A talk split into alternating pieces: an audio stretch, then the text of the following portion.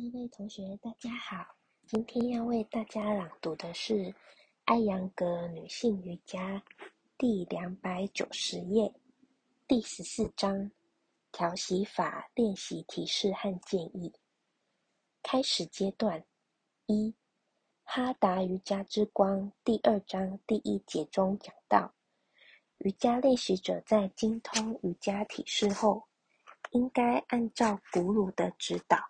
来练习调息法，不仅要控制自己的感官，还要始终遵循营养和适量的饮食规律。本书中给出了一些简单的调息法便是，并附有详尽的提示和技巧。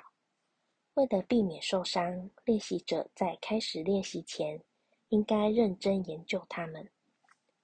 二，哈达瑜伽之光。第二章第十五节中讲到，正如悬浮狮子、大象和老虎这样的野兽，要缓慢、逐步的进行一样，呼吸的练习也是如此，也要缓慢、逐步的进行，否则就可能伤害练习者自身。系统而定期的练习调息法。在你的练习中，认真注意下面的精细描述。三、首先，初学者应该掌握瑜伽体式，从而获得对身体的控制。在开始调息法前，四到六个月的体式练习是必须的。那些掌握瑜伽体式技巧慢的练习者，或许需要更长的时间。个人卫生。四、调息法应该在早晨漱洗完、大小便后练习。五、便秘者可以毫无后顾之忧的练习喉呼吸法一、间断调息法和太阳调息法，但是不能练习屏息法，这不会影响他们的健康。六、如果在练习调息法时，练习者感到肠部蠕动，应该在结束这套练习后再上厕所，然后再继续调息法练习。不论任何情况下，都不应该压抑肠部的活动。十五七，最好在空腹时练习调息法。如果不能，可以在开始练习前喝一杯茶、咖啡或者牛奶。八，可以在练习调息法一小时后吃饭，饱餐后至少四小时后再开始练习调息法。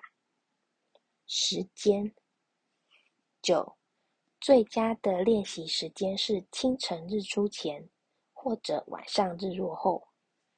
如果觉得时间不合适，练习者可以在做完体式后，或者任何方便的时间来练习。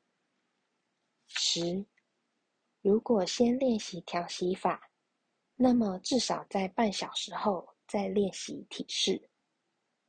如果先练习体式，那么在间隔至少十五分钟后再练习调息法。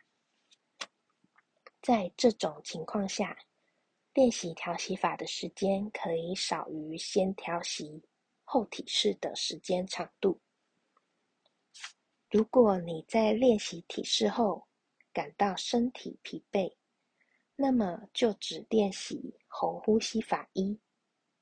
当感到疲惫时，不要强迫肺部再做调息法。最好在每天固定的时间来练习调息法，这会给练习者以最大的益处。我今天的朗读到这里，谢谢大家的聆听。